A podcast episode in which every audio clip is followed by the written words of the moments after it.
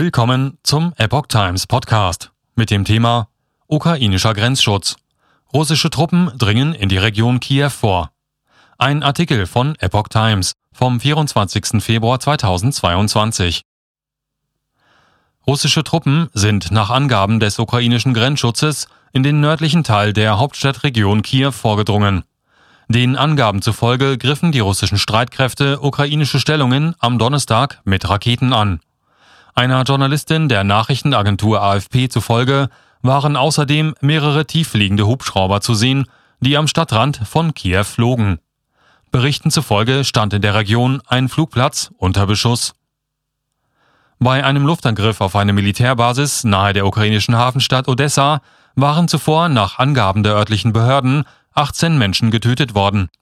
Acht Männer und zehn Frauen seien bei dem Angriff getötet worden, teilte die Regionalverwaltung von Odessa mit. Zurzeit graben wir noch in den Trümmern. Russland hatte am frühen Donnerstagmorgen einen Großangriff auf die Ukraine begonnen. In Odessa und in der Hauptstadt Kiew sowie in mehreren weiteren Städten waren Explosionen zu hören, wie AFP-Journalisten berichteten. Nach Angaben des ukrainischen Grenzschutzes drangen zudem russische Bodentruppen aus mehreren Richtungen in die Ukraine ein, unter anderem von Belarus und von der Krim aus. Die Regierung in Kiew verhängte das Kriegsrecht. Die NATO ging angesichts des russischen Angriffs auf die Ukraine in den Krisenmodus.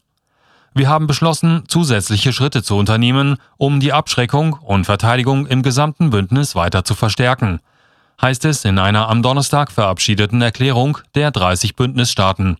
Alle Maßnahmen seien und blieben aber präventiv, verhältnismäßig und nicht eskalierend, hieß es aus der NATO.